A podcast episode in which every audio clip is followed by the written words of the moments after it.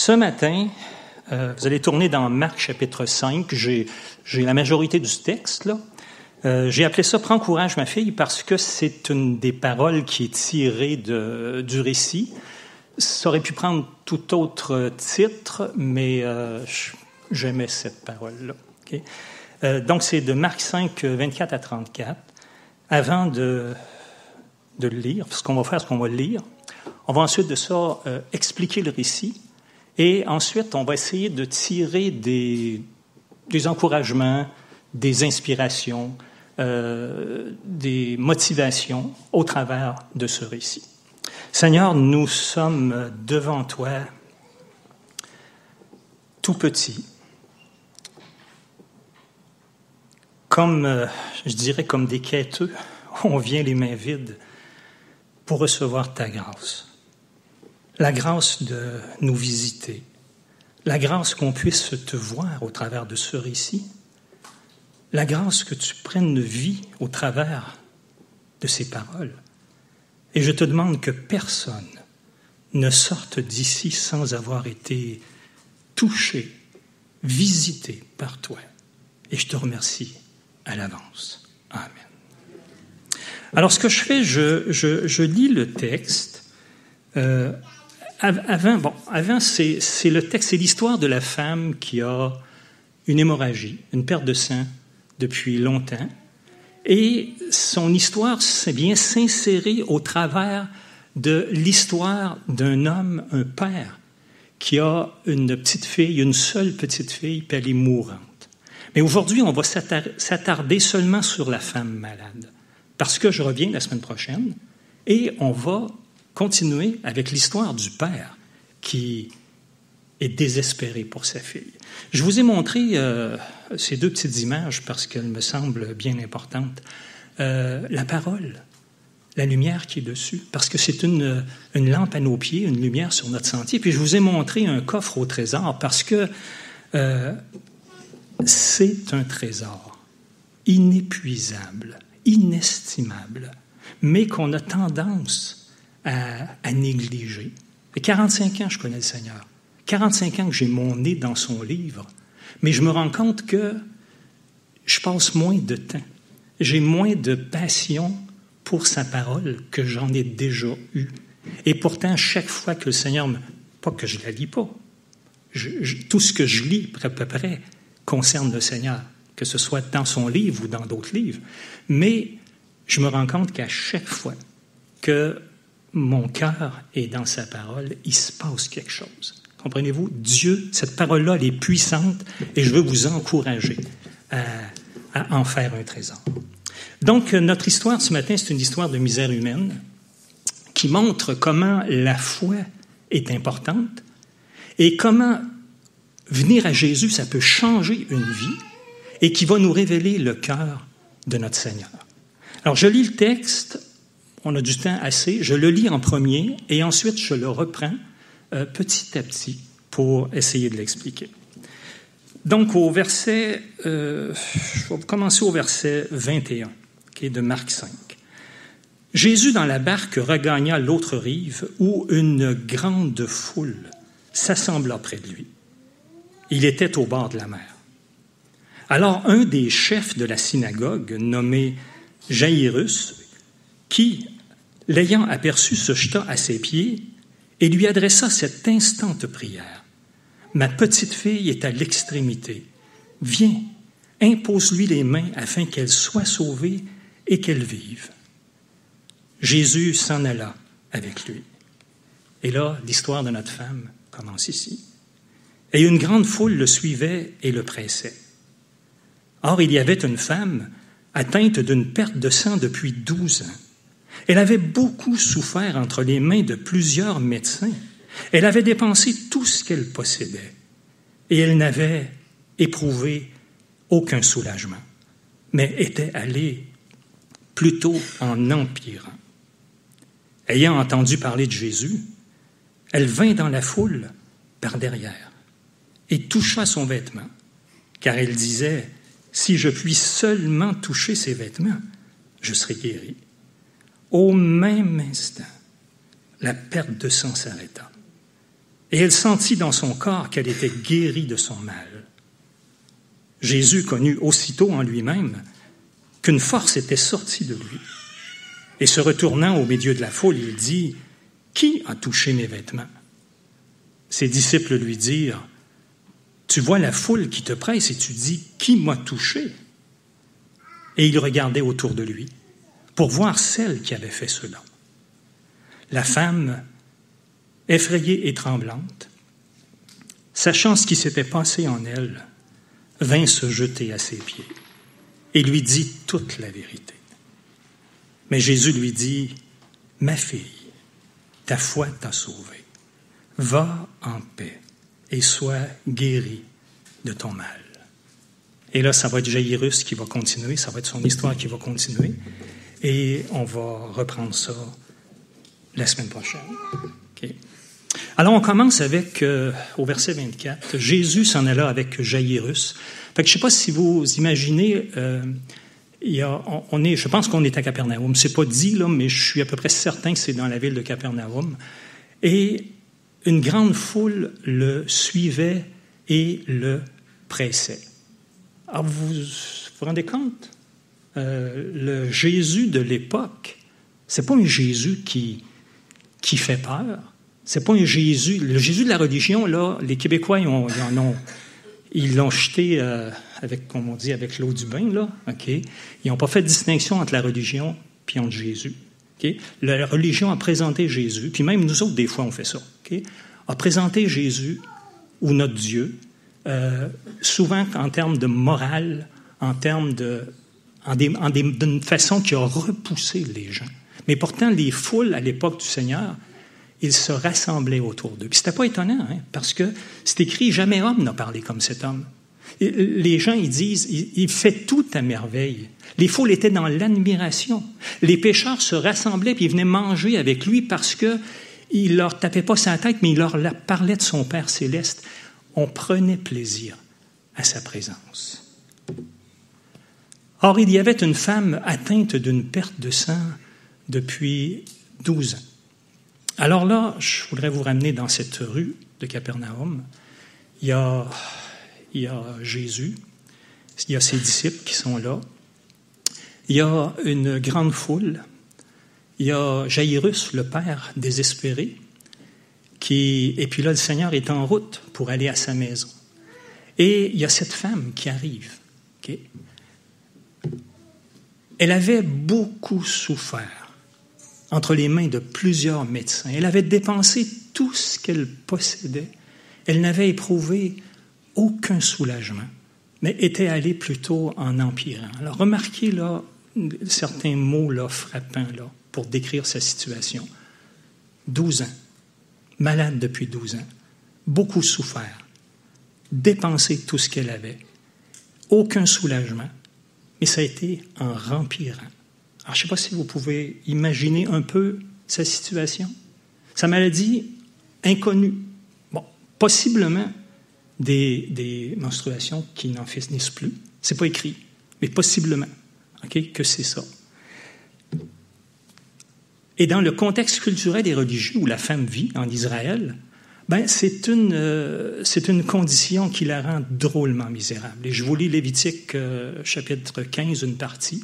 La femme qui aura un flux de sang pendant plusieurs jours, hors de ses époques régulières, ou dont le flux durera plus qu'à l'ordinaire, sera impure tout le temps de son flux, comme au temps de son indisposition menstruelle. Tout lit sur lequel elle couchera pendant la durée de ce flux sera comme le lit son flux menstruel, et tout objet sur lequel elle s'assiera sera impur, comme l'or de son flux menstruel. Quiconque les touchera sera souillé. Alors, vous, je ne sais pas si vous voyez un peu la situation dans laquelle cette femme se trouve. Hein? Et essayons d'imaginer un peu. Il y a des souffrances physiques. On n'a pas les détails, mais vous savez que le corps humain contient entre 5 et 6 litres de sang. Et j'ai lu un peu, euh, quand Micheline a été bien malade durant l'hiver, euh, puis que tout son système a été déréglé, puis le potassium, et puis euh, toutes sortes de choses, et puis la, le TSH, la glande thyroïde. J'ai fouillé un peu pour découvrir à quel point le sang, tu sais, la Bible dit le, la vie est dans le sang. Et que c'est. Si vous avez du temps, allez fouiller sur Internet pour voir le rôle du sang, puis tout ce que ça fait dans notre corps, puis dans notre santé, puis à quel point c'est essentiel. Mais certains disent que quand on, perd du sang, ben, on est victime d'anémie, de fatigue, de faiblesse continuelle. Et cette femme-là, ça fait 12 ans que ça dure.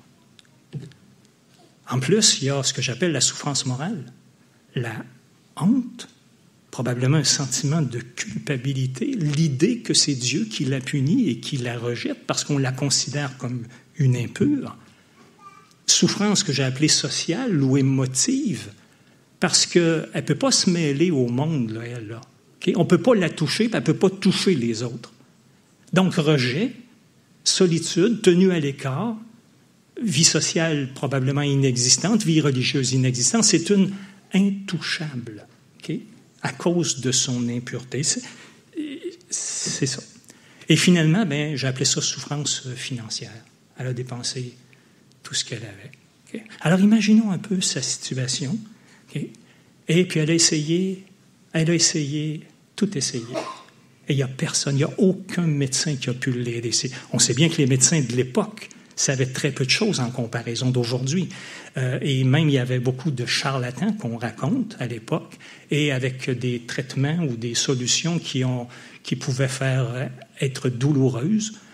Euh, Maintenant, on remercie le Seigneur pour les médecins d'aujourd'hui, pour avoir donné de la connaissance, pour être capable de guérir et puis de solutionner tellement de problèmes. Mais encore là, parfois, ils ne ben, savent pas tout, puis ils peuvent pas tout. Et on peut arriver au bout du rouleau, puis avoir d'espoir. Et là, qu'est-ce qui arrive? Au verset 27, c'est écrit Ayant entendu parler de Jésus. Hmm. J'aime ça. Alors pourquoi est-ce qu'il est venu à Jésus? il y a quelqu'un qui avait entendu parler de Jésus ou qui a vu peut-être Jésus, parce qu'à Capernaum, vous savez, il s'en est passé des miracles. Hein? Capernaum, c'est, là où le lépreux euh, qui est venu puis au Seigneur, puis qui le Seigneur l'a touché, l'a pas repoussé, il l'a touché. C'est là que le paralytique, que ses quatre amis emmènent, puis ils descendent par le toit. C'est là que l'officier romain, qui a un petit garçon qui a la fièvre, il va trouver Jésus à Cana, puis Seigneur, il va dire un mot, il dit, va, ton fils vit. Alors la réputation du Seigneur, elle est, connue. il y a quelqu'un qui a parlé de ce Jésus qui faisait des choses extraordinaires à cette femme. Alors elle a entendu. Et qu'est-ce qu'elle a fait? Elle est venue.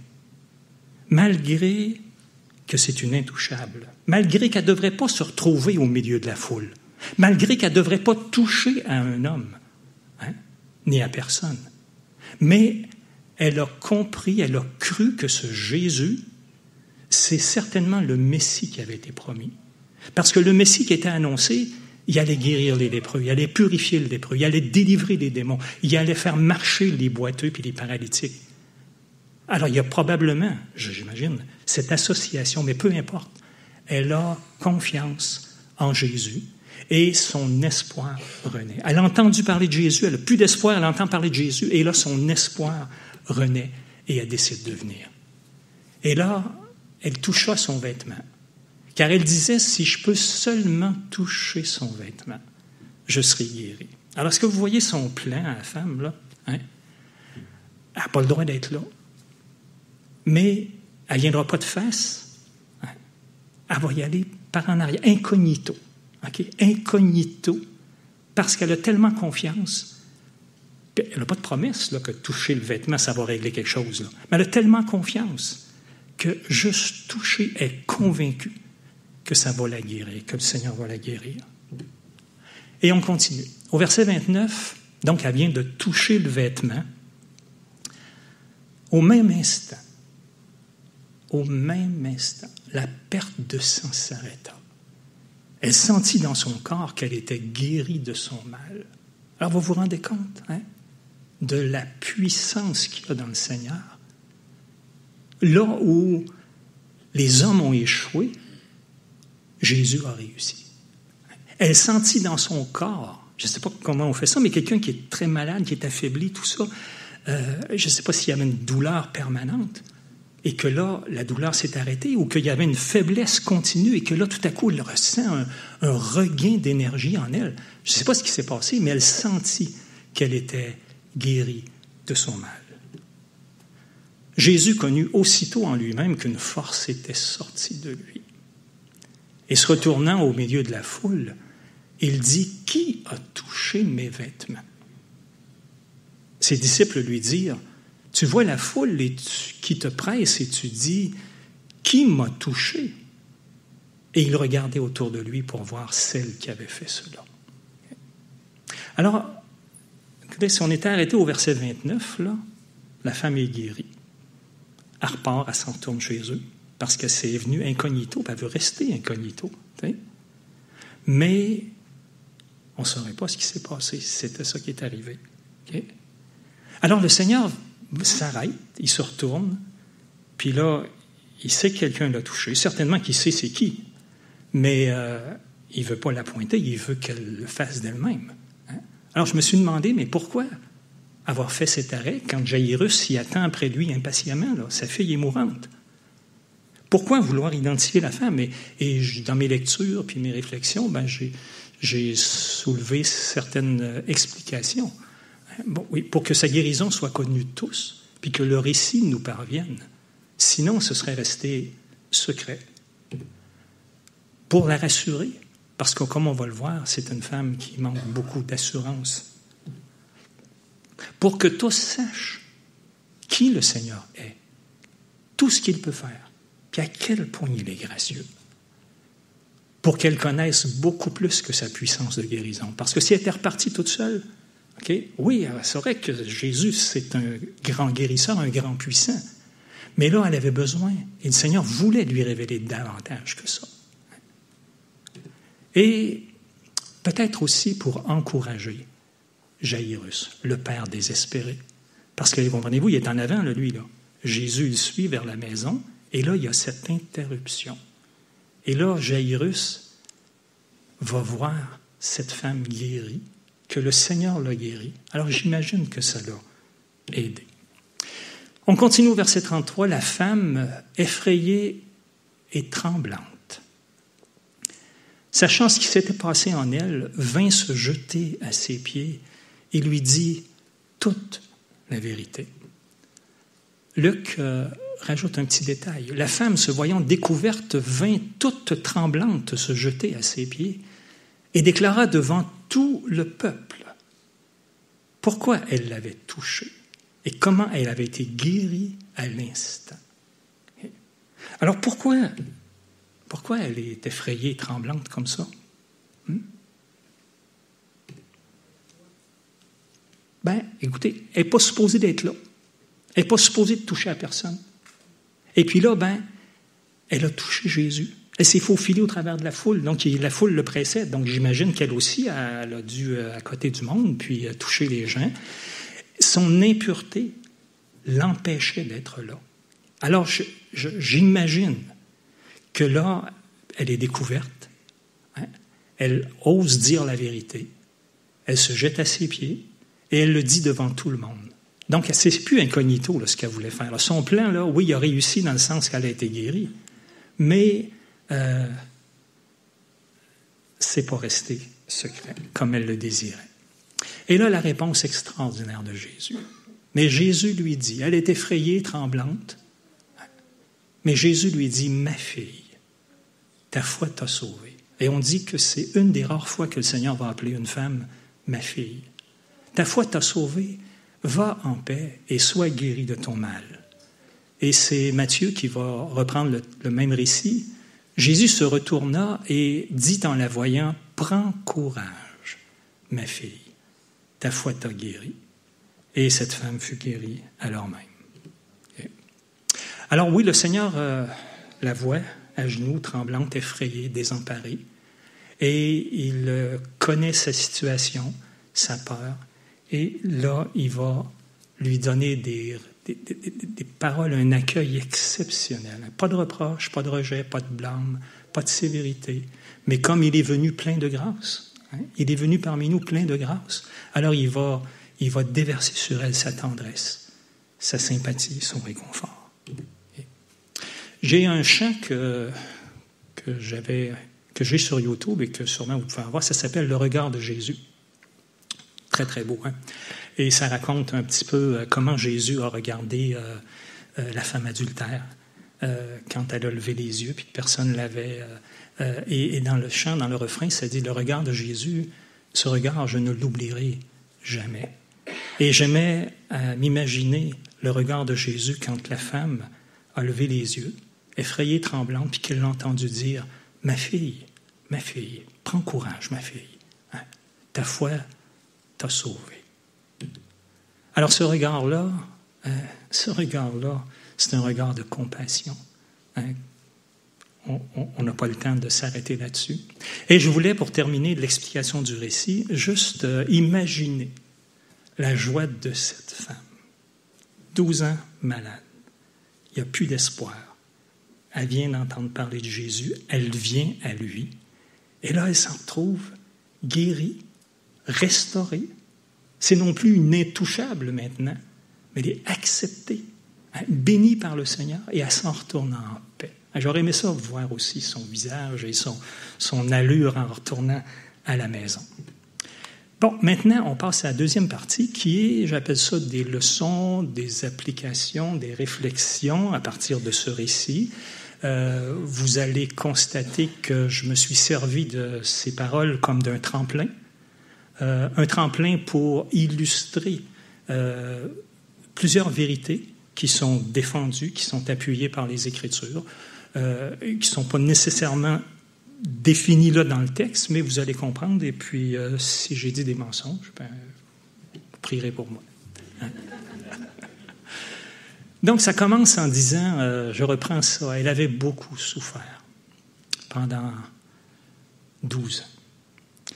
Et, et toutes sortes de souffrances. Hein. Il y a la souffrance physique, la souffrance mentale, il y a les souffrances de l'âme, qui sont souvent, qui sont tellement invisibles, qu'on cache tellement aux autres, mais qui font autant, sinon beaucoup plus de mal que les souffrances physiques. Hein. Et beaucoup de souffrances cachées, vécues en privé, en secret. C'est comme ça. Et il y en a déjà plusieurs ici. On en a on en connaît plusieurs. Et il y en a qui le disent pas, qui vivent toutes sortes de choses. Et, et, et on vit ça parce qu'on est dans le monde des ténèbres, parce qu'on est dans un monde dysfonctionnel, parce que notre corps de croyants n'a pas encore été racheté.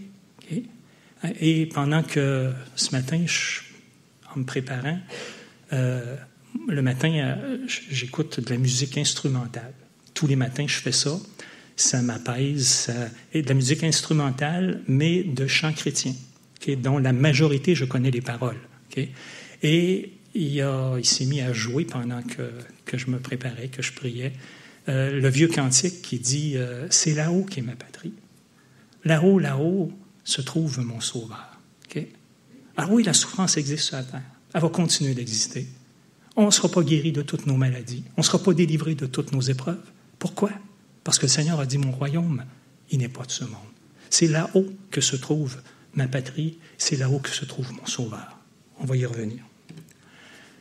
Et j'aimais beaucoup cette parole, ayant entendu parler de Jésus. Son histoire a eu lieu parce que quelqu'un lui a parlé de Jésus. Vous vous rendez compte? Hein? L'impact que ça peut avoir sur le cœur d'un autre que de parler de Jésus. Hein? Et c'est comme nous autrefois. C'est pour ceux qui connaissent le Seigneur, c'est parce qu'il y a quelqu'un quelque part qui est venu nous parler. Et puis, il y a ce Jésus qui était peut-être le Jésus de la religion pour plusieurs. Ben, c'est devenu un Jésus intéressant. Moi, c'est quand mon ami m'a dit, m'a dit plein de choses, puis j'ai rien retenu, puis je n'étais pas intéressé. Mais quand il m'a dit que le Seigneur avait dit chaque jour suffit sa peine, oh, moi qui étais stressé là, par toutes sortes de choses à cette époque-là, ben là, j'ai dit si le Seigneur a dit ça, ça vaut la peine que je l'écoute. Et 45 plus tard, 45 ans plus tard, ben, je, suis, je suis encore attaché à lui. Hein? Alors c'est Jésus qui fait renaître l'espoir. Et quelque part, il y a quelqu'un qui a besoin d'espoir puis qui a besoin de lui. Alors une, une leçon ou une inspiration qu'on peut retenir de cette femme ou de son histoire, c'est parlons de Jésus à ceux qui ont besoin d'espoir. Parlons-leur pas de théologie, ni de religion, ni de morale, ni d'église, mais du Jésus qui est plein de grâce, puis qui va changer la vie de celui qui va venir à lui. L'autre parole qui j'aime beaucoup à, m'arrêter, c'est vint. Donc, plus d'espoir, ça va mal, plus d'espoir, et là, Jésus, qu'elle entend parler, fait renaître l'espoir. Mais là, comprenez-vous, si elle n'était pas venue, qu'est-ce qui serait passé? Hein? Elle, ça serait à 12 ans, 20 ans, 30 ans, elle serait encore avec ses problèmes, et surtout, elle n'aurait pas connu le Sauveur. Donc, imaginez, ça n'était pas venu, mais elle est venue. Alors, on a besoin de se faire rappeler, qui qu'on soit, et, nous, les croyants, on a besoin de se faire rappeler de venir et de revenir à Jésus. Parce qu'on vit, moi, je vis des fois comme si j'étais seul avec mes problèmes, seul avec ma situation, puis que je devais tout porter tout seul. C'est bête, là, mais c'est comme ça. Et le 1 Pierre 2, 25, euh, que j'aime beaucoup, il dit Vous étiez comme des brebis errantes, mais maintenant vous êtes retournés vers le berger et le gardien de vos âmes. Alors, c'est qui Jésus pour nous les croyants? C'est mon berger, c'est le gardien de mon âme. Vous vous rendez compte? Je suis pas capable de la garder, je suis pas capable de me garder. Il y a des fois, je suis viré tout à l'envers, je suis dépassé. Mais quand le Seigneur me rappelle que c'est lui mon berger, que c'est lui qui garde mon âme, ça me redonne plein d'espoir. J'ai, je me suis fait lire, ou dire plutôt, dans mes lectures des dernières semaines, euh, Romains 10, 17. Romains 10, 17, ça dit la foi vient de ce qu'on entend et ce qu'on entend vient de la parole de Christ ou de la parole de Dieu, dépendant des, des versions. Et moi, je le résume la foi vient quand on entend la parole. Et ça, je sais pas, je suis certain que vous pourriez tous témoigner à quel point parfois une parole a rallumé le feu, l'étincelle, je visite une, dame âgée euh, depuis plus de 20 ans, une fois par mois. Petit encouragement. Et euh, je suis allé la voir cette semaine. Elle a eu 99 ans la semaine passée. En santé, elle a son logement, puis pas question pour elle d'aller dans les maisons de vieux. Là, c'est des vieux qui sont là. là. Euh, toute lucide, puis elle est attachée au Seigneur, elle est croyante. Mais là, 99 ans, et là, elle était très préoccupée très préoccupée, très tracassée, parce que là, il ne reste plus beaucoup de temps à vivre.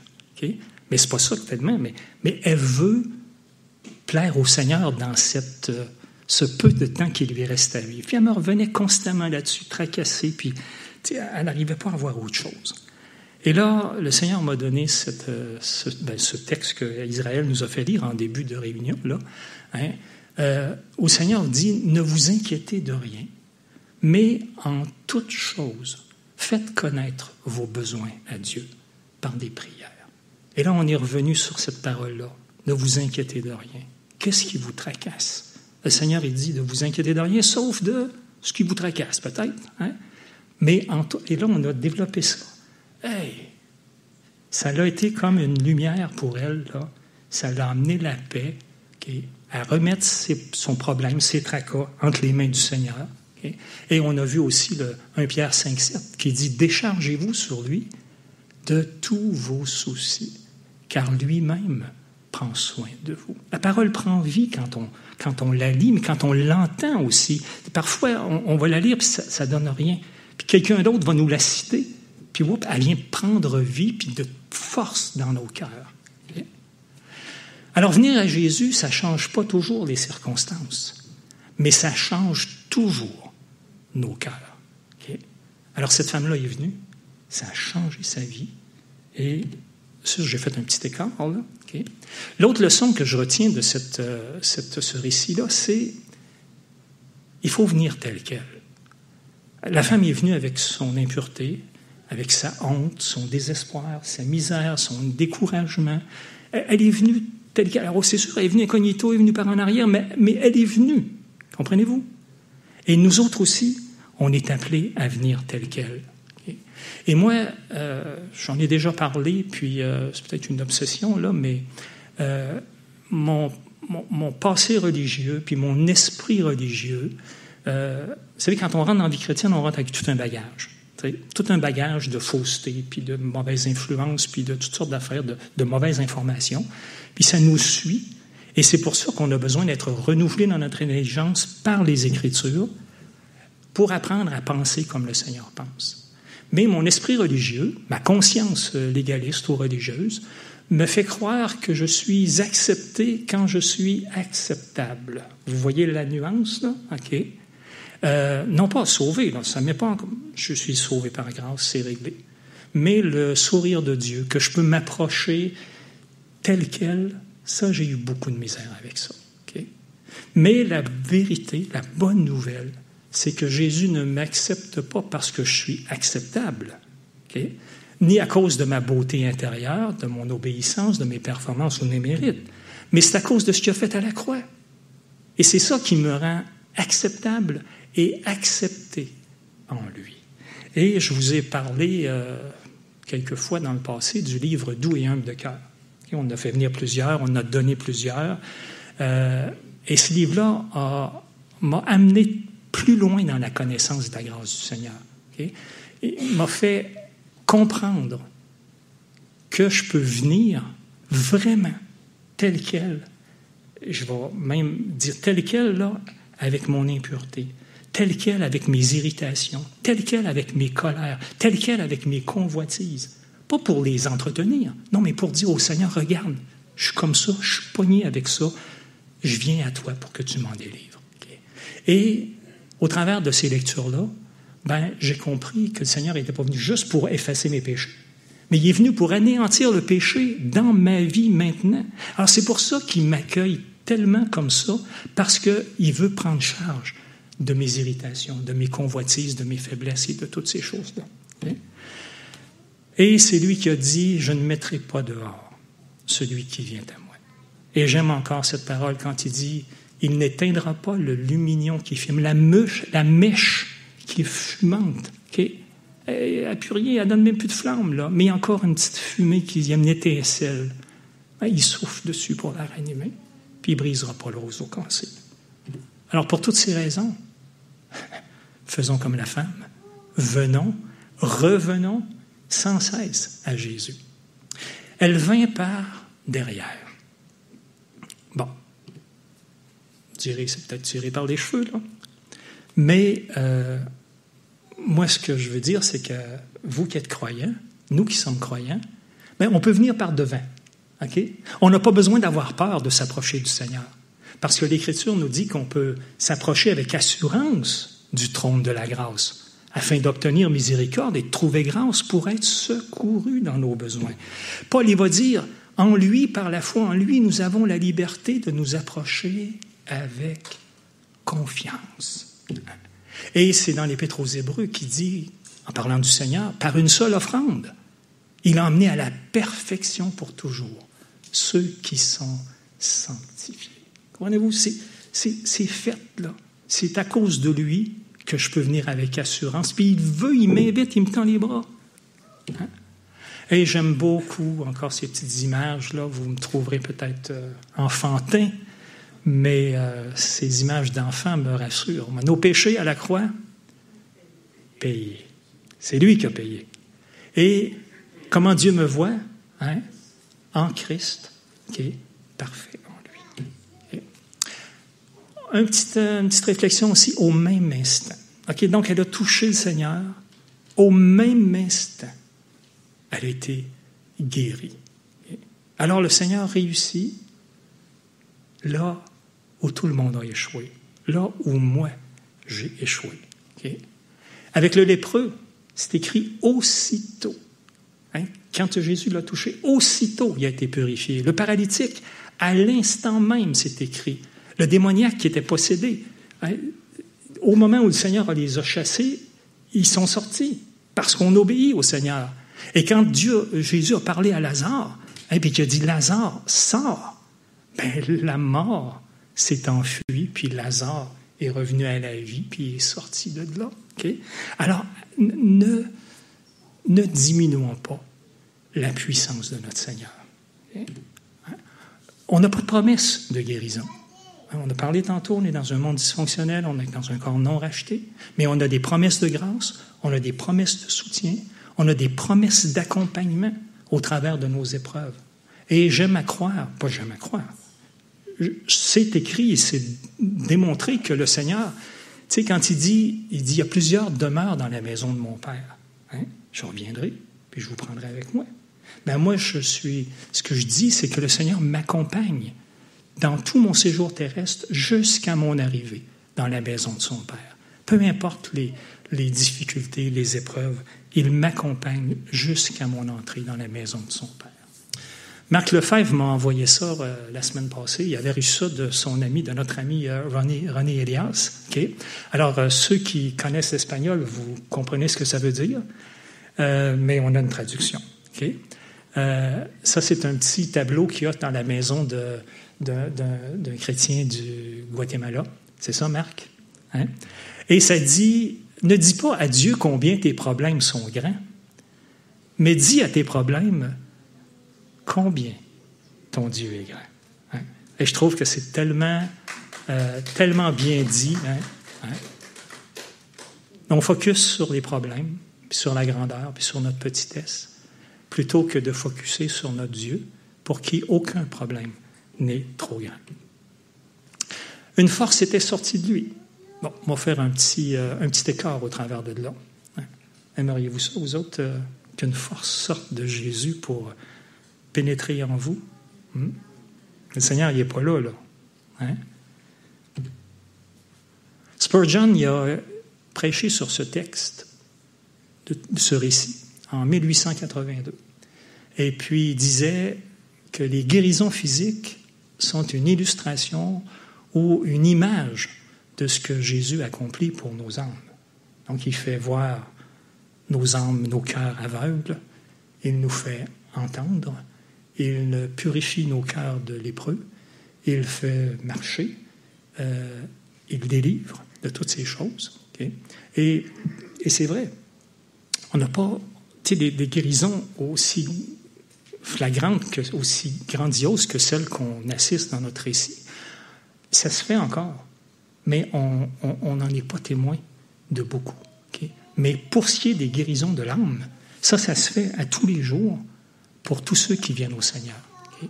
Donc pour le croyant, il y a une force qui est déjà sortie de Jésus pour entrer dans mon cœur. Et cette force, c'est le Saint-Esprit. Pas visible et pourtant réel. Hein, en acte, c'est écrit, le Seigneur a dit, vous recevrez une puissance. Paul, il va dire, son esprit nous remplit de force. Et Paul va aussi écrire à celui qui peut faire par la puissance, c'est son esprit, qui agit en nous infiniment au-delà. Alors, oui, il y, a, une force. Pour le croyant, il y a une force qui est sortie de Jésus, c'est son esprit qui pénètre notre cœur. Bon, il faut que j'avance parce que ça fait déjà pas mal longtemps. Euh, quelques remarques sur la foi. Ta foi t'a guéri ou ta foi t'a sauvé, dépendant de l'évangile où on le lit? Selon Jésus, c'est sa foi qui a tout changé et qui a fait la différence. Elle va remarquer la, simplicité de la foi de cette femme? Si seulement je peux toucher. Hein, juste ça, là. C'est pas compliqué d'être le Seigneur. Et ce que la hardiesse que la foi procure, le courage, l'espérance que la foi procure, hein, cette femme a osé braver les interdits, euh, la honte, la culpabilité, la peur d'être dans la foule, de toucher.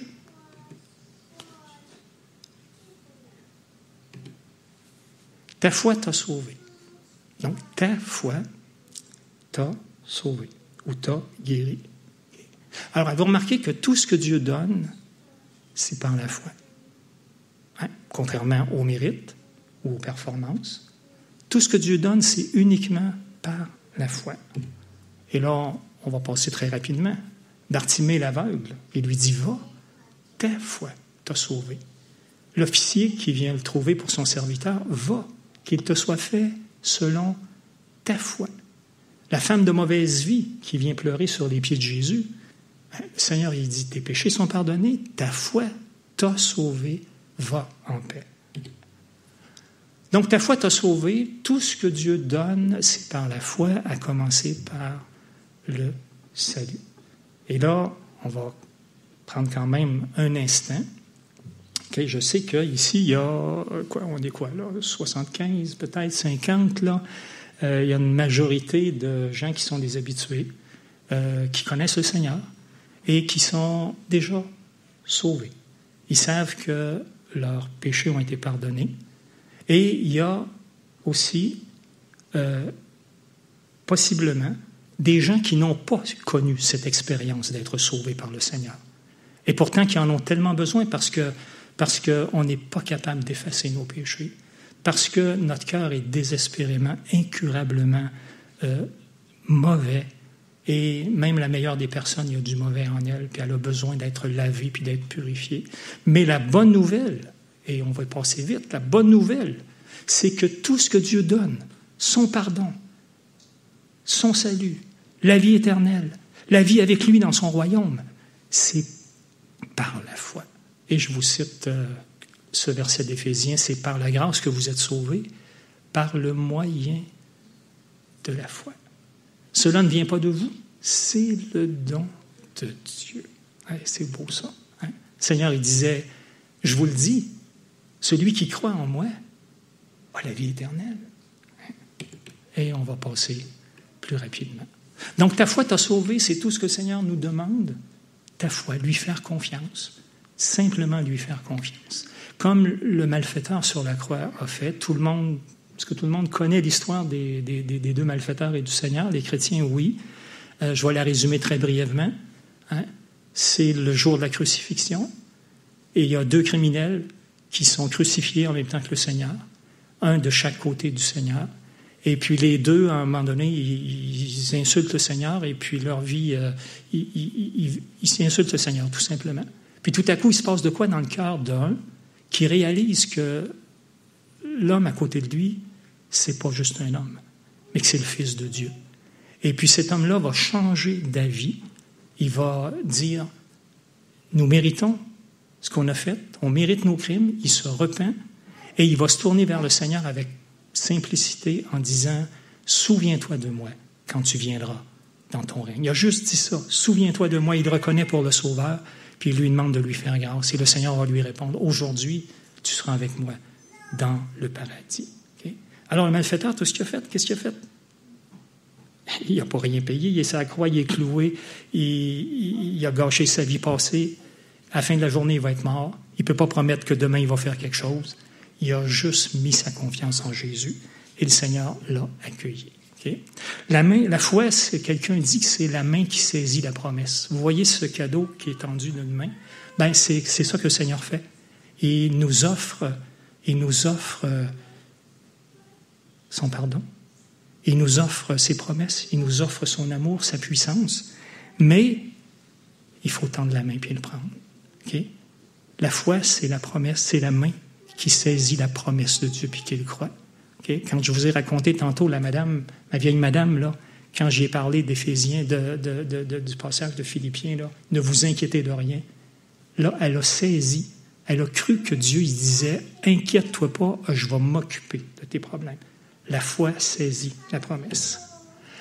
Donc, va en paix. Euh, va en paix. Hmm? On passe euh, très rapidement. J'ai été trop long. Euh, et vous savez que c'est la volonté du Seigneur pour nous, qu'on vive en paix, la paix avec Dieu, la paix de Dieu, mais qu'il y a des voleurs de paix et qu'on se prive souvent de cette paix. Et ce que je fais juste dire, ben, regardons à la croix où Jésus a pris toute notre culpabilité, notre honte. Regardons ce que Dieu a fait de nos péchés. Il les a payés. Regardons ce que Dieu a fait de nous. Il nous a placés en son Fils, il a fait de nous des nouvelles créatures. Et regardons comment Dieu nous voit, revêtus de son Fils. Et on termine là-dessus. Prends courage, ma fille. Alors le Seigneur savait dans son cœur à quel point il était désemparé à ce moment-là. Et c'est son désir. Il sait aussi nos découragements. Il sait tout ce qu'on vit, puis il veut pas nous laisser dans ces découragements. Alors on termine là-dessus en disant Merci Seigneur. Alors excusez-moi d'avoir été plus long que la normale. Mais Seigneur, on dit merci, merci, merci. D'être venu plein de grâce, de l'avoir montré dans tes rapports avec euh, les plus démunis, les plus misérables, les plus souffrants, les plus rejetés, et de l'avoir démontré envers nous quand on est venu à toi. oh, Seigneur, on n'aura jamais assez de mots pour t'admirer, pour te dire combien on est content de t'appartenir. Bénis, Seigneur, toutes les personnes qui sont ici. Que personne ne reparte, Seigneur, sans avoir été touché et indifférent à ton égard. Amen.